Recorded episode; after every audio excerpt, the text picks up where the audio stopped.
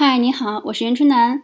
即使过去八年，我已经完成了一百多个目标，但人只要活着，就会不满足，想突破，想有新的变化。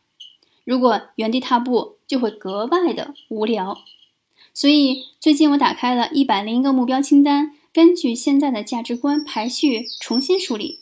我只留下了那些最想挑战的，把十来个和内心有冲突的目标淘汰了。在完成的瞬间，有点小轻松。从现在的目标里，我选了三个，写在小卡片上，再画上图案，贴在书桌墙上。每天经过能看到很多次，每一次都是对目标的提醒和强化。